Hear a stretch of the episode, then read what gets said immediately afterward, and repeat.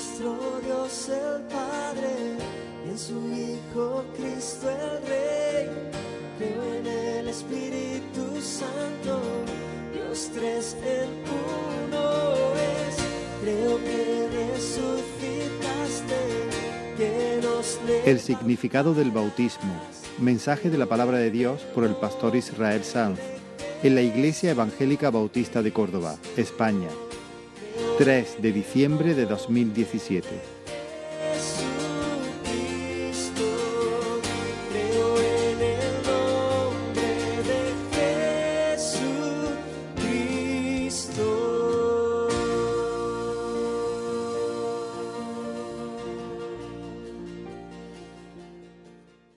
y quiero abordar el significado del bautismo. ¿Qué significa exactamente lo que estamos haciendo, lo que estamos viviendo? ¿no? Y quiero hacer lectura de tres textos. El primero se encuentra al principio de la Biblia, justo al, comienzo de la historia de la redención, eh, al principio de la Biblia. El segundo se encuentra justo al final, en el último capítulo de Apocalipsis. Y el tercero es un texto de, eh, que Pablo escribe en su carta a los romanos. El primero es una de las descripciones más preciosas, más, eh, perdón, es una de las descripciones más tristes de la historia. El segundo, sin embargo, es una de, de las descripciones más luminosas, más preciosas de toda la escritura. El primero es Génesis 3:24. Si tienes ahí la Biblia, quieres buscarlo, y si no, lo leo yo. Génesis 3 3:24, presta atención. Dice la escritura, echó pues fuera al hombre, está hablando de Dios, Dios echó fuera al hombre y lo puso al oriente del huerto de Edén, y puso al oriente del huerto de Edén querubines. Esa es un- una especie de, una, ah, son ángeles, eh, un tipo de ángeles. Puso al oriente del huerto de Edén querubines y una espada encendida que se revolvía por todos lados para guardar el camino del árbol de la vida. El segundo texto es Apocalipsis 22, versículo 2, donde Juan, el apóstol Juan, nos dice, en medio de la calle de la ciudad y a uno y otro lado del río estaba el árbol de la vida, que produce doce frutos, dando cada mes su fruto, y las hojas del árbol eran para la sanidad de las naciones. Y el tercero, como digo, una porción de la carta de Pablo a los romanos que dice, ¿O no sabéis que todos los que hemos sido bautizados en Cristo Jesús hemos sido bautizados en su muerte? Porque somos sepultados juntamente con Él para muerte por el bautismo, a fin de que como Cristo resucitó de los muertos por la gloria del Padre, así también nosotros andemos en vida nueva. Porque si fuimos plantados juntamente con Él en la semejanza de su muerte, así también lo seremos en la de su resurrección. Así que en Génesis, Dios expulsa al hombre de su presencia, lo manda al exilio, lo echa afuera, le cierra la puerta, como dirían los jóvenes, eh, al carré. Eso no suena mal, ¿no? Es catalán, catalán. Edén, Edén era el huerto de las delicias, la tierra de la provisión de Dios. Allí Adán y Eva, nuestros padres, eh, caminaban en comunión perfecta con Dios. Se relacionaban con Él cara a cara al aire del día. En Edén el hombre y la mujer estaban en su sitio, en su sitio, ubicados como un cóndor en las alturas, como un árbol plantado junto a corrientes de agua. Si se me permite esta expresión, como un marrano en un charco, en su sitio. En Edén lo tenían todo, porque tenían a Dios. Y porque tenían a Dios nada les faltaba.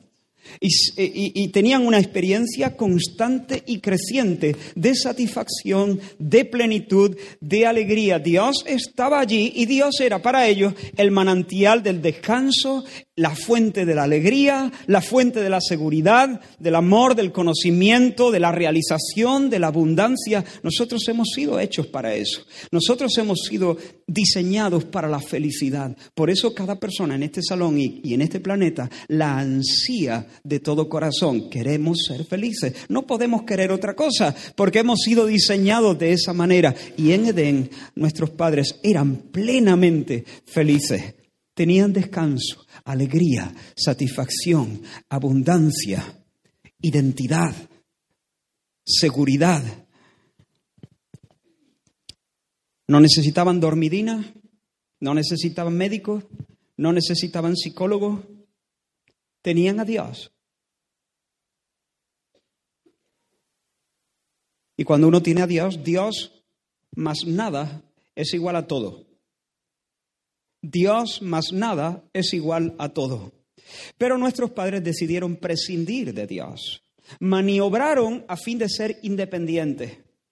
Imaginaron que ellos mismos podrían ser el manantial de donde sacasen todas esas cosas. Es decir, decidieron autoabastecerse. ¿Por qué voy a ser yo dependiente de Dios? Ni de Dios ni de nadie. Yo me sobro y me basto. Eso es lo que quisieron ser nuestros padres. Quisieron ser como Dios en el sentido de querer ser independientes. No tener que depender de nadie para recibir alegría, gozo, identidad, satisfacción, seguridad, etcétera, etcétera. Así que maniobraron para desprenderse de Dios, le dieron la espalda y desobedecieron menospreciaron a Dios, mordieron la mano que les daba de comer, escupieron en el rostro del Creador que les sonreía y Dios les echó.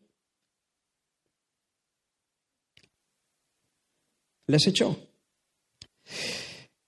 Y colocó un destacamento de querubines para impedir que esos traidores pudieran echar mano del árbol de la vida. Comer de ese árbol misterioso significaba participar de todas las bendiciones que podemos tener en comunión con Dios. ¿Se entiende? Comer de ese árbol implicaba tener acceso a todas las bendiciones que son nuestras en virtud de nuestra relación y de nuestra comunión con Dios. Pero Dios dijo, vosotros no queréis, no me queréis a mí. Entonces sin Dios no hay árbol de la vida. Sin Dios no hay abundancia ni hay plenitud. Sin Dios no hay todas esas cosas. Y luego no solamente puso un destacamento de querubines para cerrarle el paso a nuestros padres para que no echaran mano del árbol de la vida, sino que puso una espada, os habéis fijado en el texto, puso una espada que se revolvía por todos lados y, y hacia todas las direcciones, amenazando con descuartizar a cualquiera que en su pecado, en su impiedad, pusiera un pie en el huerto. Si pones un pie en el huerto, eres hombre muerto. Por aquí no se pasa. La puerta está cerrada. Te cierro a cal y canto el camino hacia la vida. Y eso no es una, una crueldad de parte de Dios. Eso, eso es justicia por cuanto hemos menospreciado a Dios. Entonces Dios nos enseña que sin Él, dándole la espalda a Él, lo único que nos queda es el exilio. Y fuera de la presencia de Dios, en el exilio, el hombre ya no está en su sitio. Ya no es un marrano en un charco, es un chivo en un garaje. Ahora el hombre está dislocado. El hombre está fuera de lugar. Es un cóndor al que se le han cortado las alas. Es un pez fuera del agua. Aunque, aunque por momentos parece que no, aunque por momentos parece que el hombre, las personas sin Dios todavía se sienten realizadas y todavía parecen lozanas y todavía parece que, que están frescas y muy vivas, el hombre sin Dios está muriendo. Está muerto, de hecho, está sentenciado. A veces he puesto este ejemplo, lo pongo de nuevo. No tengo aquí ninguna planta, las que hay son de plástico y no me sirven. Pero si tuviésemos aquí una planta, un rosal, digamos, y yo corto una de las rosas, está frita. ¿Sí o no? Bueno, quizá algún jardinero me puede corregir y puede decir, bueno, se puede injertar, no lo sé, pero digamos que en ese estado está frita, separada de las, de, de las raíces y de la tierra que la sustenta. Esa flor es cuestión de horas Es cuestión quizá de días si la metemos en un poco de agua, pero está, está sentenciada. Y en, ese momento conserva su color y conserva su aroma y parece que, que- que está normal, que no le ha pasado nada. Pero ha sido separada de la tierra, ya no tiene raíces, la savia ya no está eh, llegando como debe llegar y por lo tanto es cuestión de horas, enseguida se marchitará, perderá su, su, Sí, se pondrá mustia, está muerta. El hombre, fuera de la presencia de Dios, cuando Dios lo saca de allí, no importa que parezca fuerte, que parezca brioso, que parezca lozano, que parezca realizado, que sonría, está frito. Es cuestión de tiempo. Es cuestión de tiempo. Enseguida se pondrá mustio, enseguida perderá su frescura, enseguida perderá su cordura. Fuera de Edén, Caín mata a Abel, ¿ves? A sangre fría. Fuera de Edén, las madres matan a sus bebés mientras los llevan en el vientre. Eso se llama asesinato. Con todas las letras, nunca pediré perdón por decir esto. Fuera de Edén, los hombres intentan seducir a las mujeres de sus prójimos. Fuera de Edén, las personas perdemos el equilibrio e intentamos encontrar descanso, intentamos encontrar eh, llenura, plenitud en la pornografía, en la comida, en el aplauso, en el éxito profesional, en las relaciones sentimentales, en la colección de sellos, en el jamón serrano, en las vacaciones. Y por más que comemos y triunfamos y arrancamos aplausos y nos rodeamos de, de, de placeres, de comodidades, de lujos, de casas, de tierras, estamos fritos. Porque sentimos que siempre se nos está escapando algo. Siempre se nos está escapando algo. Y mirad, ese sentimiento de que siempre se nos está escapando algo es un sentimiento muy bueno. Haces el viaje de tu vida. Lo pasas bien, repasas las escenas y dices, "Pues, ha sido fenomenal, mejor imposible, tal y como lo planeé. Y no obstante, se me ha escapado algo. Reúne a toda la familia en Navidad para comer y efectivamente todos pueden venir, por fin, después de años, todos están allí, sanitos, gorditos, guapos, todos bien. No hay ningún, ningún mal rollo, se disfruta a tope y cuando todo se termina, tú dices, qué bien nos lo hemos pasado. Y sin embargo, se nos ha escapado algo. ¿Qué será? Estamos fuera de Edén. Añoramos la casa. Añoramos eso. Y decimos, bueno, pues el año que viene voy a hacerlo mejor. Voy a hacer un viaje más fantástico. Voy a tener unas navidades más, no sé, quizá hacemos un viaje con toda la familia. O quizá una nueva relación sentimental. O quizá un nuevo trabajo o ganar más dinero. Y después de hacerlo, seguimos sintiendo que algo se nos escapó. ¿Por qué pasa eso? ¿Alguien se identifica con lo que estoy diciendo? Yo creo que cualquiera, cualquier persona que sea reflexiva reconocerá esa experiencia dentro del corazón. Eso pasa porque esas cosas no están diseñadas para satisfacer nuestros anhelos más profundos. Y algunas personas quieren saciar sus anhelos más profundos con el amor de sus hijos. Oye, yo quiero que me amen mis hijos, pero el amor de los hijos no está diseñado para alcanzar mis anhelos más profundos. Y algunos con el amor de su esposa o de su esposo, pero el amor de una esposa o de un esposo no está diseñado para satisfacer esos anhelos más profundos. Los anhelos más profundos se satisfacen cuando veamos a Dios cara a cara, de nuevo en su presencia, en paz. Fuera de Edén somos como la rosa cortada, siempre intuyendo que algo se nos está escapando, siempre anhelando un no sé qué, a veces reconocible, a veces no reconocible, pero ¿sabéis lo que anhelamos? si pudiéramos comer del árbol de la vida. Si no estuviera cerrado el, el- el- el camino. Si pudiéramos estar cara a cara con Dios. Si pudiéramos disfrutar de las bendiciones de su presencia. Agustín de Hipona, uno de los grandes teólogos, una de las grandes personalidades de la historia de la humanidad. En el siglo IV, él dijo una también de las frases más notables, más notorias. Señor, tú nos hiciste para ti. Piensa esto. Señor, tú nos hiciste para ti y nuestra alma no dejará de estar inquieta. ¿Cómo está el alma? Inquieta. Señor, nos hiciste para ti y nuestra alma no dejará de estar inquieta hasta que descanse en ti. Pero, ¿qué pasa? ¿Cuál es el problema? El camino al paraíso está cerrado.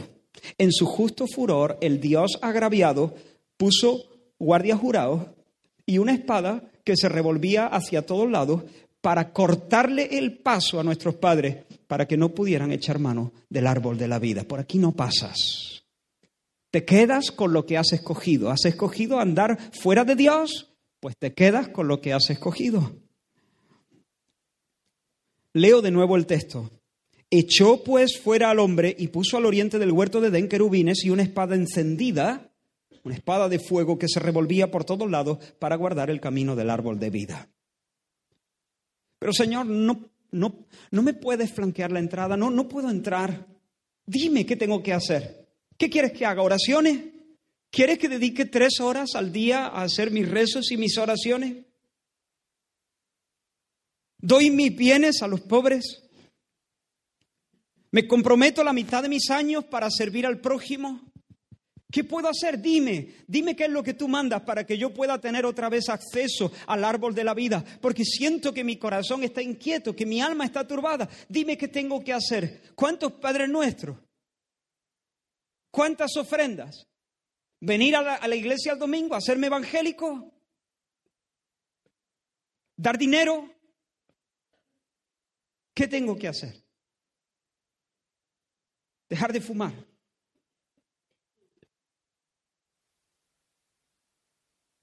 ¿Qué tengo que hacer?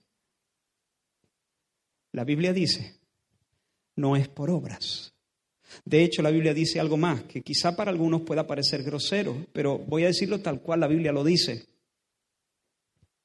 Nuestras mejores obras, dijo el profeta, son como un paño de menstruación delante de ti. Fuerte, ¿no?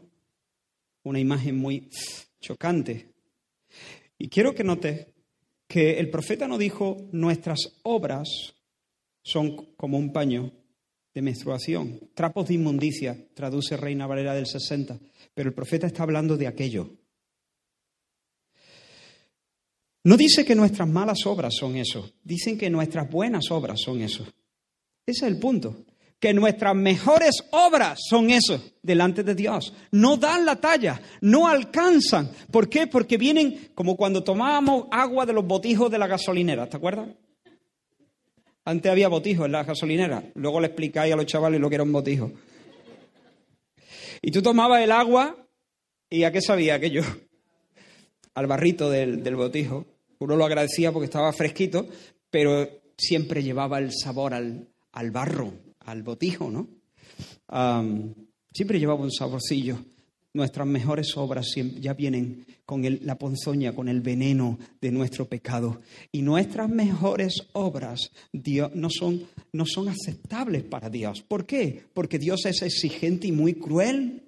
Porque Dios quiere hacernos la vida imposible, porque Dios es un tirano que ha decidido no, no estar satisfecho con nosotros, pase lo que pase. No, porque Dios es santo, Él es bueno, Él es limpio, Él no puede tolerar eso.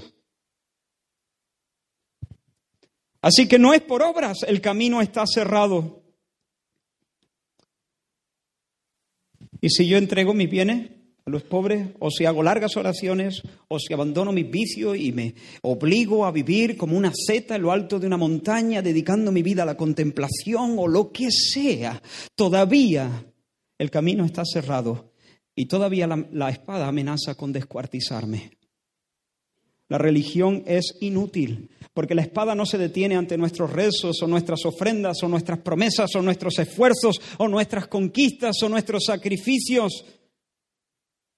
Y sin embargo, si recordáis el texto de Apocalipsis, ¿recordáis el texto de Apocalipsis? O lo voy a leer otra vez.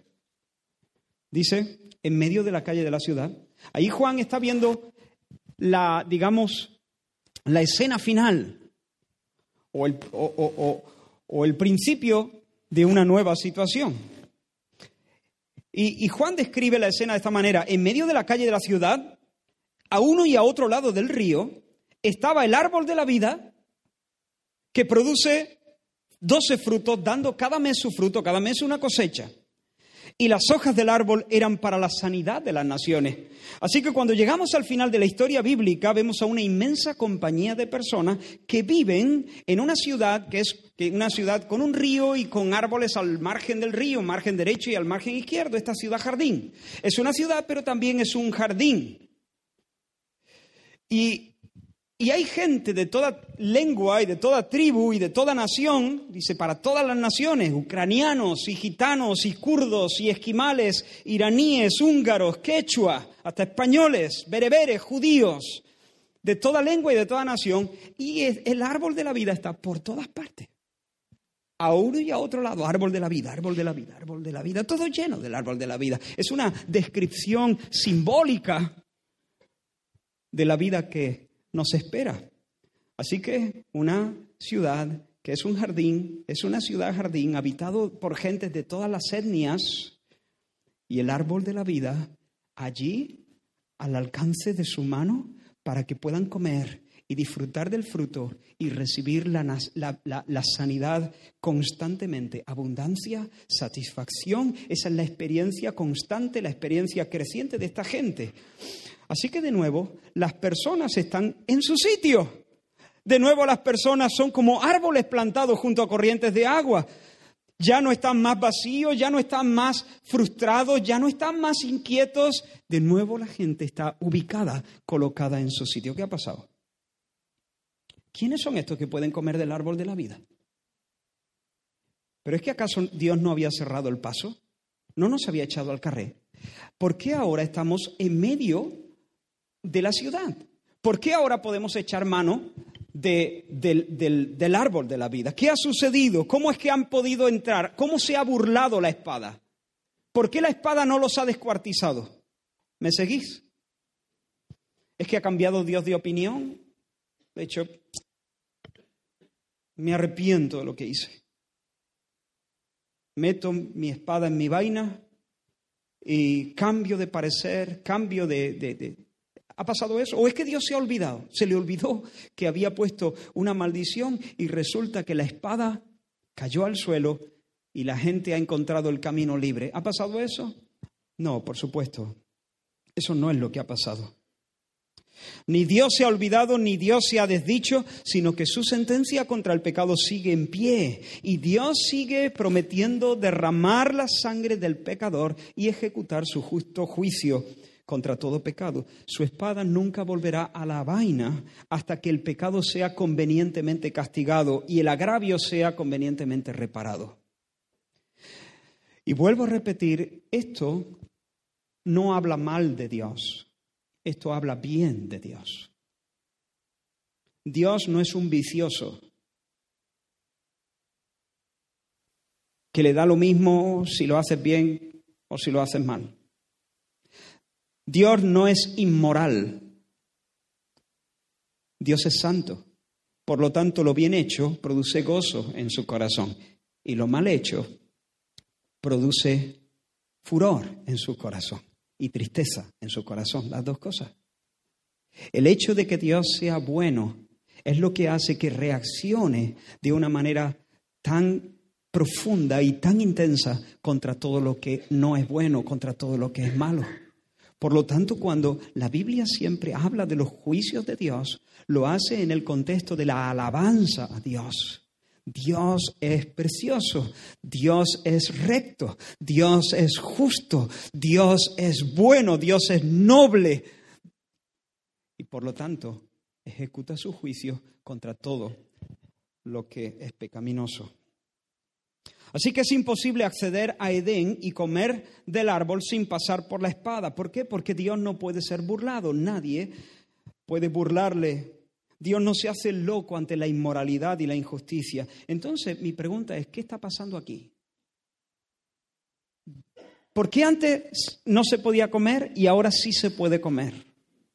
Y aquí llegamos al tercero de los textos y lo voy a leer de nuevo.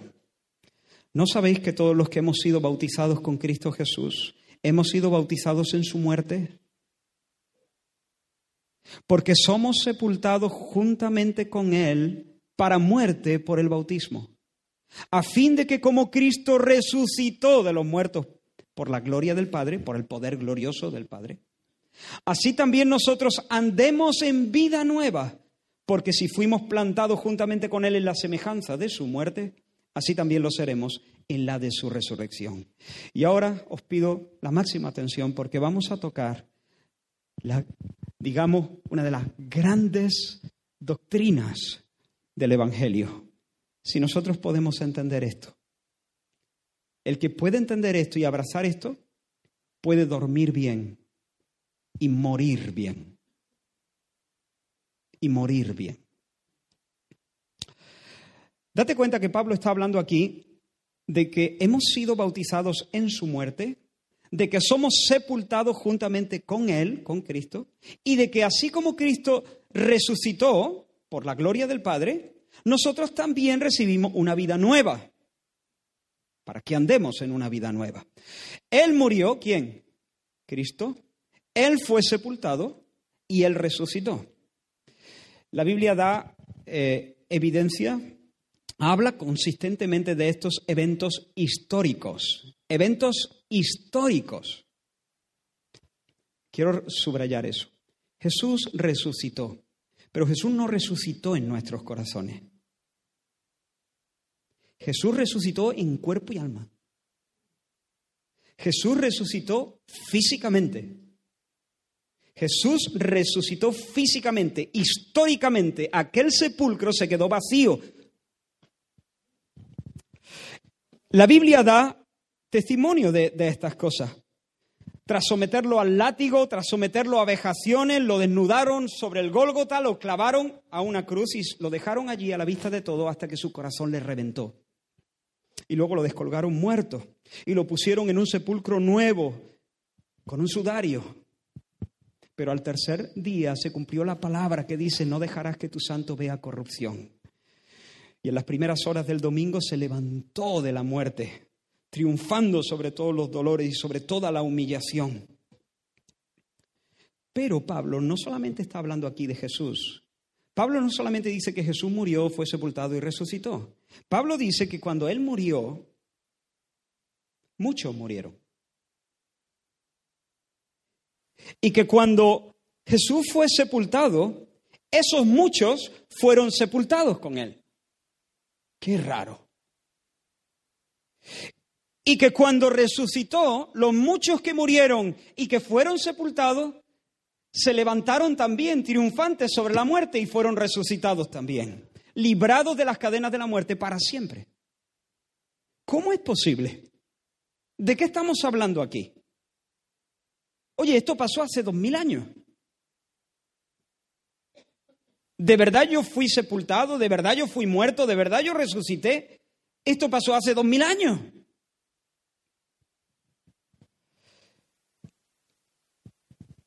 Este es uno de los grandes misterios y esta es una de las, cosas más, de las cosas que más gozo traen a mi corazón. Créanme que si yo no entendiera estas cosas, o las entendiera como las entiendo por lo menos, no podría dormir tranquilo. Porque a mí me gusta darle vuelta a la cabeza. Y, y en este mundo,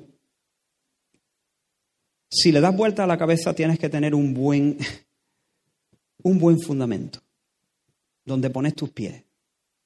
Y si no, es mejor meterle ruido. Ruido. Salir, entrar, comprar, irte por ahí y no pensar mucho. Ver la tele y no pensar mucho. Pero yo soy de los que me gustan reflexionar. Y si yo no tuviera este fundamento bajo mis pies, yo creo que no podría dormir tranquilo. Pero ahí va. ¿Qué pasa aquí? Pues mira, en la eternidad pasada, cuando el mundo no existía, ni las galaxias, ni el universo, ni el espacio, ni el tiempo, ni la energía, ni los ángeles, ni siquiera tú, ni yo. Cuando solamente Dios era, Dios decidió libremente vincular a cierto número de personas con Cristo Jesús. De tal suerte que lo que ocurriera con Cristo ocurriría también con esas personas.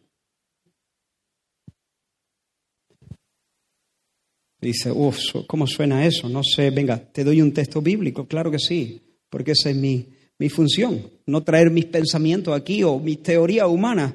Eh, mi función es simplemente exponer la verdad bíblica. Efesios capítulo 1, versículos 3 y 4. Pablo alaba a Dios y dice, bendito sea el Dios y Padre de nuestro Señor Jesucristo, que nos bendijo con toda bendición espiritual en los lugares celestiales en Cristo. Esa expresión o semejante, Pablo la repite en sus cartas, y son cortitas las cartas, cientos de veces, más de cien veces, en Cristo, con Cristo, juntamente con Cristo, en Él, ese tipo de expresiones abarrotan todas las, cartas de, Pablo. Toda bendición espiritual en los lugares celestiales en Cristo, y ahora atento, según nos escogió en Él antes de la fundación del mundo antes de la fundación del mundo, Dios Padre nos escogió en Él. ¿Qué significa eso?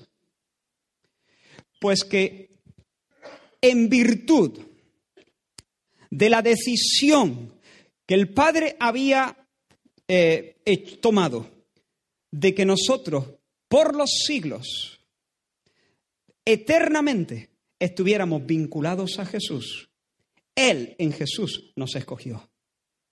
Y luego en el tiempo en Jesús nos llama. Y en el tiempo en Jesús nos santifica. Y, luego en Jesús nos glorifica. Todas las bendiciones que nosotros podemos tener de parte de Dios son en virtud de nuestra unión con Cristo.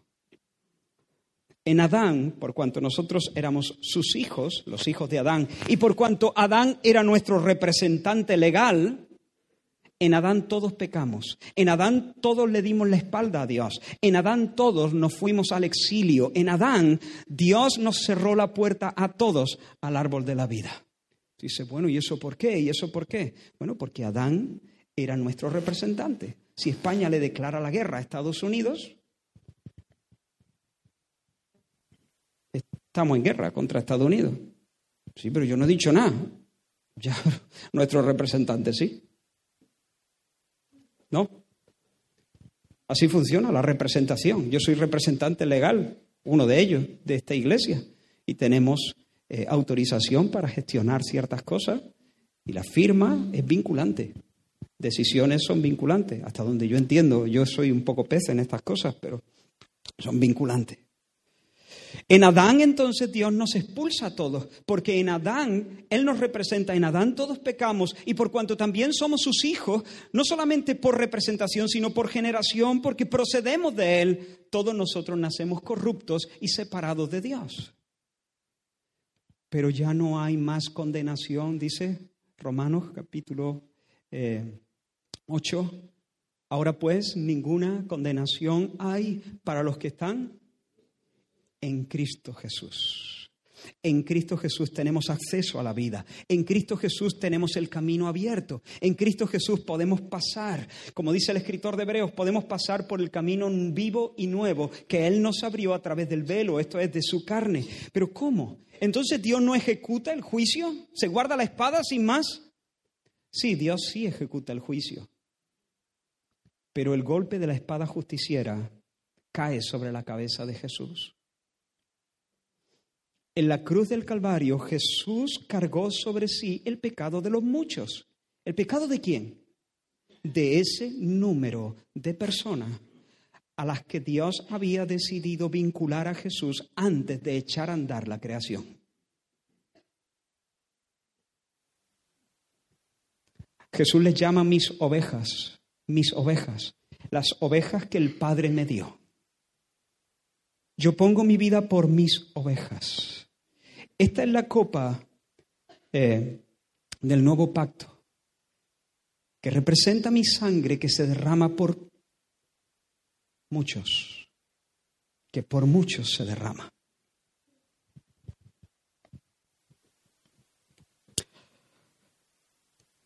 Así que en la cruz Jesús se vistió de nuestros harapos, se ungió con nuestro vómito, perdonad la, la imagen, pero es así.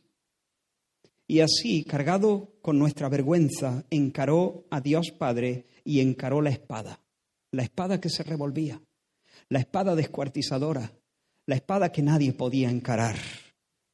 Y por cierto, fue descuartizado los juicios cayeron sobre el inocente. Eso fue lo que pasó en la cruz del Calvario. En la cruz del Calvario no fue la espada de los romanos. Sí, los romanos lo mataron. Sí, los judíos también. Sí, fue por culpa de nuestros pecados. Pero el significado básico es que Jesús se enfrentó a esa espada. Y aquí viene lo bueno. Que cuando Cristo se enfrentó a esa espada justiciera y fue descuartizado por el juicio de Dios, nosotros estábamos vinculados a Él. De tal forma que aunque yo no me he llevado ningún rasguño de esa espada, la espada ni siquiera me rozó y sin embargo yo morí. Cuando Jesús murió, Dios me consideró muerto en Jesús. Por cuanto Él en la eternidad pasada me había vinculado a Cristo, cuando Él murió, entonces Dios tomó su muerte como mi propia muerte. A los ojos de Dios yo morí por la espada. La muerte, el juicio se ha ejecutado, Dios ha exhibido su justicia, la espada vuelve a su vaina, ya no hay juicio, ya no hay castigo, ya no hay sentencia, mi juicio no está en el futuro, mi juicio está en el pasado. Cuando yo miro hacia adelante, un día yo voy a verme cara a cara con Dios, delante de su trono, pero mi juicio ya no está en el futuro. Por lo tanto, no tengo que presentarme así, como cuando uno se presenta a la selectividad o a las oposiciones de cualquier tipo, porque mi juicio está en el pasado. La sentencia fue ejecutada. La espada ha vuelto a su vaina. Yo morí y sin embargo la espada no me hizo a mí ningún rasguño, por cuanto yo estaba vinculado a Cristo. Bendito sea el nombre de Dios. Él cuenta la muerte de Cristo como nuestra. Y cuando Él, Jesús murió, el viejo yo pecador quedó crucificado con Cristo. Pablo dice, eh, con Cristo estoy juntamente crucificado. Y ya no vivo yo, mas vive Cristo en mí. Y lo que ahora vivo en la carne, lo vivo en la fe del Hijo de Dios. Rasul nos recordaba ese texto hace un momento. Pero ese no es el final. Cristo no quedó encerrado en el sepulcro, sino que volvió a tomar su vida, pisándole la cabeza a la muerte. Y cuando Él triunfó sobre la tumba, venga, dímelo, ¿qué pasó? ¿Me está siguiendo? Sí, ¿no? Cuando Cristo resucitó el domingo por la mañana, nosotros resucitamos con Él. Yo no, yo no había nacido. Eso hace mucho tiempo, unos dos mil años. Sin embargo, tampoco había nacido cuando en la eternidad pasada Dios me vinculó. Pero Dios contó esa resurrección como mi propia resurrección, por cuanto Él había decidido vincularme, unirme a Cristo, por cuanto Él ha considerado, ha considerado libremente verme siempre y en todo momento, desde la eternidad hasta la eternidad, ha considerado verme en Cristo. Y fuera de Cristo Dios no me mira. Gracias a Dios. Menos mal, Señor, que tú no me miras en Adán, sino que tú me miras en Cristo. Y cuando Cristo se levantó de los muertos, entonces nosotros hemos recibido vida. Él murió, fue sepultado cuando rodó la piedra, yo fui sepultado cuando se descorrió otra vez la piedra y Jesús salió triunfante. Nosotros fuimos contados como personas nuevas. Y más todavía, cuando Cristo ascendió a los cielos, cuando Cristo ascendió a los cielos, por cuanto Dios me ve en Cristo, yo puedo decir, y juntamente, Efesios capítulo 2, y juntamente con Él nos resucitó y asimismo nos hizo sentar en los lugares celestiales con Cristo Jesús. ¿Qué cosa, no? Y estamos aquí. Y sin embargo, nuestra posición es sentados en los lugares celestiales con Cristo Jesús. ¿Por qué? no estamos aquí. Ya, pero es que esta unión no es física. Esta no es una unión física. Esta es una unión espiritual.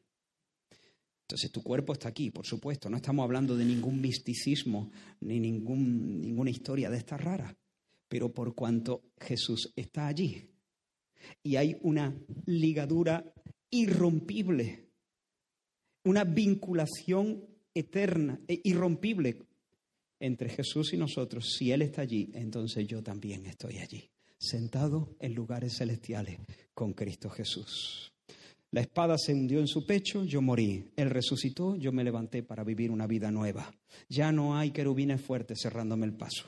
Ya no hay una espada que se revuelve para todos lados amenazando con matarme. El camino está abierto y se me da la bienvenida a la mesa. Por eso el escritor de Hebreo constantemente nos dice, teniendo un sumo sacerdote, teniendo un camino que ya se ha abierto, acerquémonos con confianza, acerquémonos con confianza, acércate con confianza. La mesa está puesta, el árbol de la vida está a tu disposición. Ya no tienes que ser un chivo en un garaje. Ya no tienes que ser un alma desubicada. Ya no tienes que, estar inquieto, ahora puedes comer y hartarte y disfrutar a Dios y sus bendiciones. Y no solo eso, sino morir en esperanza. Quizá digo algo más adelante. Cuando nuestro corazón abraza la verdad del Evangelio, de que Jesús cumplió esa demanda de la ley en nuestro lugar y sufrió la pena de nuestros pecados y retomó su vida para volver a vivir. Cuando nuestro corazón abraza esas verdades, entonces todo lo que Cristo logró se nos es aplicado. Esto sucedió hace dos mil años y yo no estaba allí. Vosotros no estabais allí. Sucedió histórica y objetivamente hace dos mil años. Es decir, en virtud de nuestra unión con Cristo, nosotros recibimos bendiciones en la eternidad pasada, antes de la fundación del mundo. Pero no solo eso, en virtud de nuestra unión con Cristo, nosotros recibimos bendiciones cuando Cristo murió, vivió, murió, fue sepultado, resucitó y ascendió a los cielos hace dos mil años. Pero no solo eso, en virtud de nuestra unión con Cristo, nosotros recibimos bendiciones cuando nosotros nos convertimos a Jesús, cuando nos arrepentimos de nuestros pecados y ponemos nuestra fe en el Señor Jesús, porque entonces lo que fue histórico y objetivo se convierte en una experiencia personal, subjetiva. En ese momento y por primera vez nosotros podemos decir, Él es mío y yo soy suyo, Él vive en mí y yo permanezco en Él. Antes no podíamos haber dicho eso, antes todo estaba en Dios, en su mente, pero nosotros no estábamos. Pero en el momento en que nuestro, nuestro entendimiento es abierto y entonces nos volvemos a Dios en arrepentimiento y fe, la fe nos vincula a Jesús.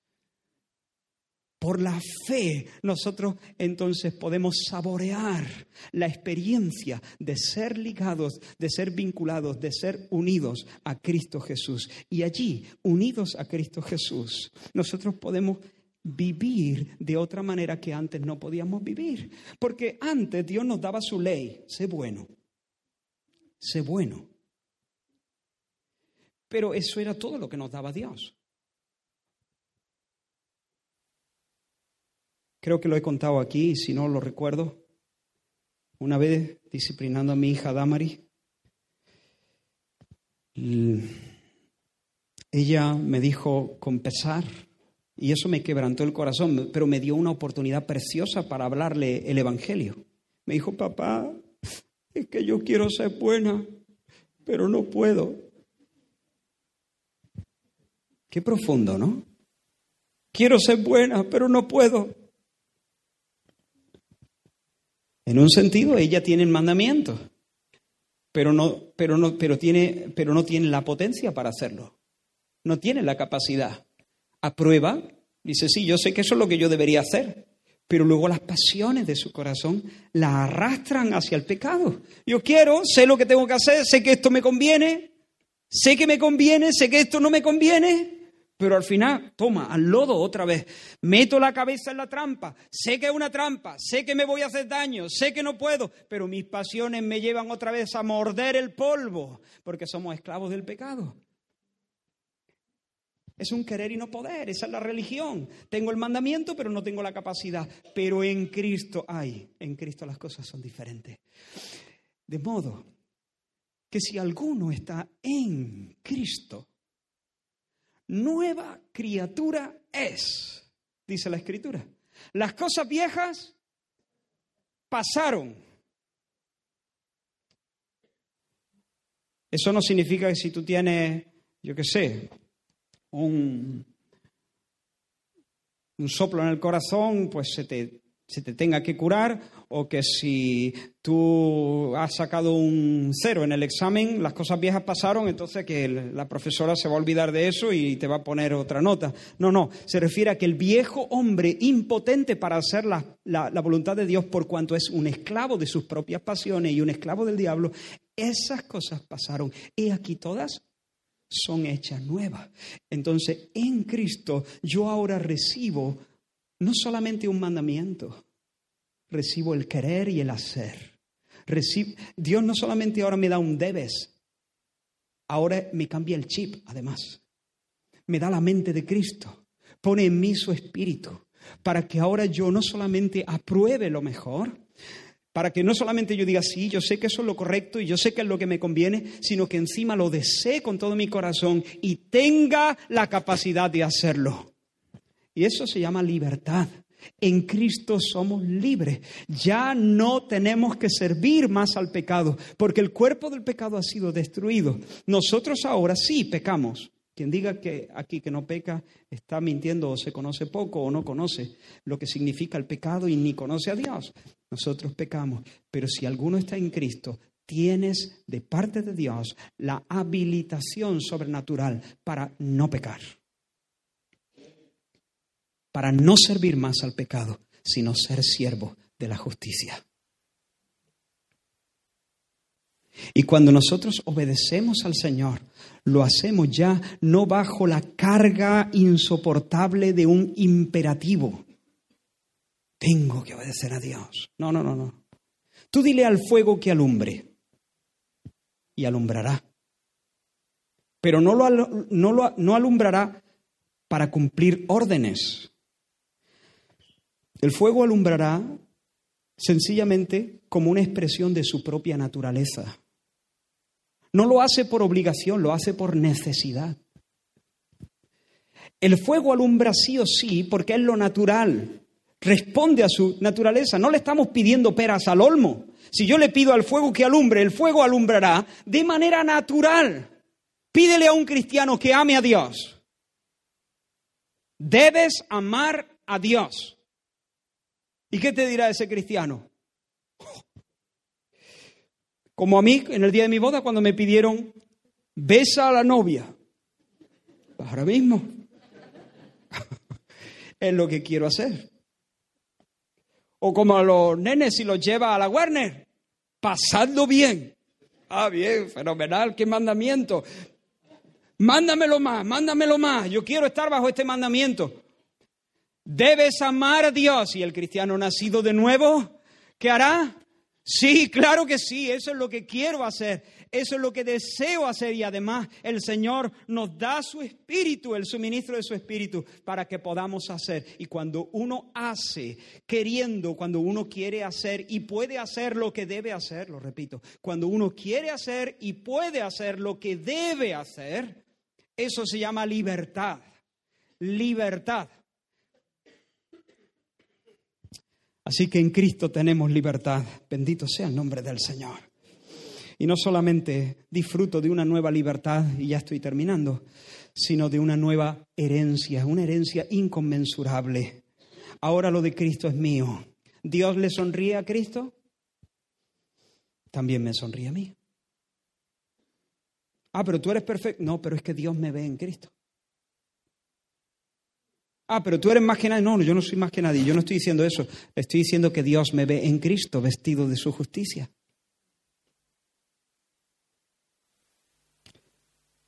Por cuanto estoy en Él, Dios me sonríe a mí. ¿El, ¿El, Hijo tiene comunión con el Padre, con Dios? Yo tengo comunión con Dios. Él es el Hijo, yo también soy adoptado como hijo. A mí se me da el derecho de ser llamado hijo de Dios. Él vive para siempre. Yo también tengo la esperanza de resurrección y la victoria sobre toda decadencia.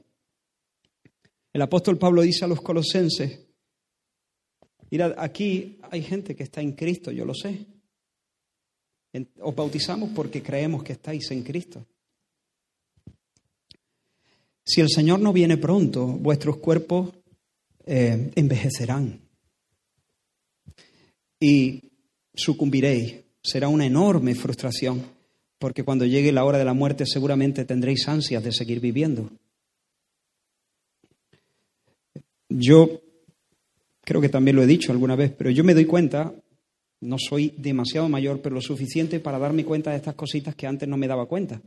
Tengo 43 años y desde hace un tiempo reconozco que he sido muy ingenuo cuando, bueno, creo que casi, casi, todos los jóvenes son bastante somos bastante, hemos sido bastante ingenuos. somos, ya no soy joven. Pero me doy cuenta de que a medida que pasan los años, uno pensaba de joven, quizá tienes 17 años y tú dices, bueno, la gente mayor piensa muy distinto. Ellos ya están en otra cosa. Eh, no sé, como si uno tuviese una especie de, pensamiento que se va oscureciendo o algo así y ya llega un momento. Pero ahora tengo 43 años y a mí me gusta jugar. Y me gusta la vida. Y me gusta, yo creo que básicamente las mismas cosas. Sí es verdad, algunas cositas cambian, pero lo que cambia es las cositas pequeñas. Básicamente lo que está, lo que es el meollo es lo mismo. Entonces yo me di cuenta que las personas que tienen 80 años están como yo. Quieren vivir, quieren, quieren, eh, eh, les, gusta, eh, disfrutan de la vida, disfrutan de las cosas, a menos que su alma haya sido muy dañada, muy dañada y esté muy amargado, muy amargado. Pero están como yo. El problema es que el cuerpo no les responde. Y eso debe ser una frustración muy grande. Les gusta el fútbol, seguramente. Y les gustaría saltar y rematar de cabeza y jugarse un partido con su amigo. el problema es que no pueden. Les gusta ir a la playa y zambullirse, meterse en la ola y que les revuelque. El problema es como lo intenten, se pueden desmembrar como los muñequitos ribón que tiene mi, mi mujer ahí en el, el brazo por aquí y la pierna por allí. Pues bueno, os doy la noticia, primero la mala. Vuestros cuerpos se van a envejecer, todos los que estáis en Cristo. Y va a ser muy frustrante, supongo ver que uno tiene las mismas ansias, pero no tiene las mismas posibilidades. Y luego llega el momento de la muerte. ¿Y qué? Que cuando nosotros morimos, seguimos en Cristo. Cuando nuestra alma es separada de nuestro cuerpo, porque eso es la muerte, cuando nuestra alma es separada de nuestro cuerpo, nuestra alma va a la presencia de Dios, pero nuestro cuerpo descansa en esperanza. En esperanza, ¿por qué? Porque estamos en Cristo y como Dios nos ve vinculados a Cristo y como Cristo se resucitó de los muertos, nuestro cuerpo que todavía eh, eh, mm, participa de esa herencia, descansa esperando el momento en que el Señor venga por segunda vez. Y de su voz atronadora que recorre el espacio y nuestros cuerpos allí donde estén, ya sea que se hayan podrido en la tierra, o se los haya comido un león, o estén en lo profundo del mar, o hayan sido quemados, allí donde estén las células y las moléculas, se reunirán y volverán a la vida. Mi cuerpo, no otro, el mío. Yo le he pedido al Señor que me deje la cicatriz. Ahora, ¿por, qué, ¿por qué tan seguro? Porque hemos recibido el regalo de la vida en Cristo Jesús. Y el regalo de la vida incluye eso. La paga del pecado es muerte, mas la dádiva de Dios es vida eterna en Cristo Jesús, Señor nuestro. Por lo cual estoy seguro, de que ni la muerte, ni la muerte, ni la muerte, ni la vida, ni ángeles, ni principados, ni potestades, ni lo presente, ni lo porvenir, ni lo alto, ni lo profundo, ni ninguna otra cosa creada nos podrá separar del amor de Dios que es en Cristo, en virtud de nuestra unión con Cristo desde la eternidad y hasta la eternidad. Señor nuestro. Así que como la planta florece en la tierra, en Cristo yo haré copa como planta nueva por los siglos. Aleluya. ¿Y qué tiene que ver esto con el bautismo? Pues muchísimo, mucho, por cierto. La unión con Cristo por la fe, que el Espíritu efectúa de manera invisible. La unión con Cristo espiritual que el Espíritu Santo efectúa de forma invisible en el corazón, se confirma y se expresa por el bautismo. Lo que vamos a hacer ahora en unos minutos es una expresión o una representación dramática de la unión con Cristo por la fe. Es un símbolo. Mirad, a estas cinco personas no, no, les vamos a impartir una gracia. No va a suceder ninguna, ningún tipo de operación salvífica en sus corazones. No hay ninguna virtud que se les comunica a ellos. Lo que estamos haciendo es representar lo que ya ha sucedido y hacerlo de manera pública para dar testimonio público de esta fe a la iglesia, a los amigos, al mundo, al mundo espiritual, a los ángeles. Eso es lo que estamos haciendo. Los cuerpos cuando desciendan al agua en un momento los vais a dejar de ver. ¿Por qué? Porque los voy a sumergir. La palabra bautizo, bautismo o, eh, bautizo significa exactamente eso, hundir, hundir. Bautizar es hundir, es sumergir. Por eso, cuando estén ahí en la pila, en un momento dado no los veréis. Solo me veréis a mí. El hermano estará bajo el agua. Representando que de la cuando Jesús murió, ellos murieron. Y en ese lapsus, porque lo voy a sacar rápido, en ese lapsus de tiempo donde no lo vais a ver, eso representará el entierro su entierro. ¿Cuándo ocurrió aquello? Cuando Cristo fue enterrado. De la misma manera que Jesús fue sepultado y se rodó la piedra. Dios vio en eso el entierro de ellos y ahora simplemente lo estamos simbolizando. Y cuando queden bajo el agua, estamos declarando que ellos mueren y son enterrados. El viejo yo se queda ahí las pasiones, la esclavitud del mundo, las lealtades humanas, la rebelión antigua, todo lo que recibimos en Adán, se queda ahí sepultado para siempre. Y cuando yo los vuelva a levantar y respiren aire de nuevo, estaremos dramatizando, representando que de la misma manera en que Jesús se levantó de los muertos, ellos han recibido una nueva vida de Dios y ahora tienen el Espíritu de Dios y todas las cosas son nuevas. Por lo tanto, en esta, ahora ya no hay más pecados, los pecados son perdonados.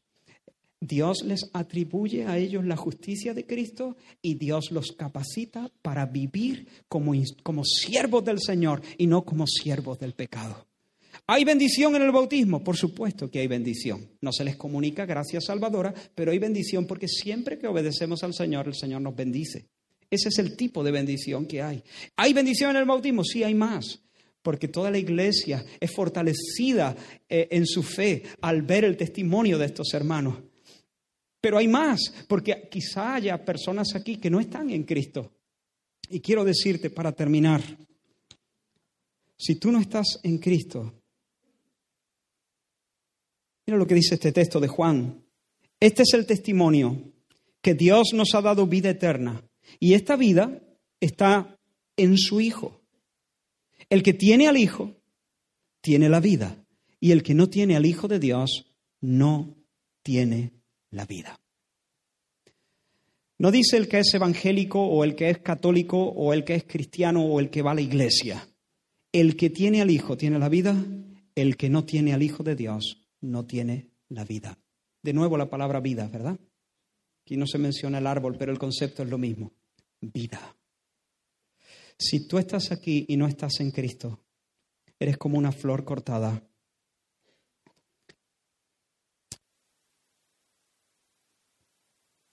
Y puede parecer que estás lleno de brío, pero no estás bien. No estás bien. Y puedes incluso compararte con otros cristianos y dices, pues yo estoy mejor que este. Es posible, en muchas cosas. Es posible. Pero finalmente lo que cuenta es si Dios te ve vinculado a Cristo. Dentro de 5.000, 10.000, 11.000, un millón de años, me vas a dar la razón. Lo que cuenta es si Dios te ve vinculado a Cristo.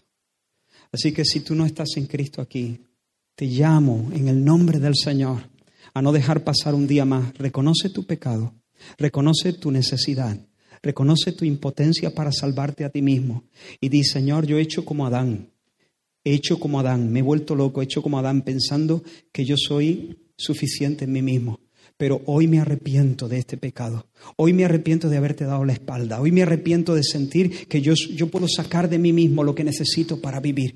Voy corriendo a ti. Reconozco que Jesucristo ha muerto por mis pecados. Reconozco que Jesucristo se ha levantado vivo de entre los muertos. Y yo creo en Él y le confieso como mi Señor. Me pongo a sus órdenes. Rindo mi vida completamente a ti. Y creo que tú eres fiel para perdonar mis pecados y limpiarme y, y darme vida y herencia y libertad. Vamos a orar. No sé si podemos terminar con un canto.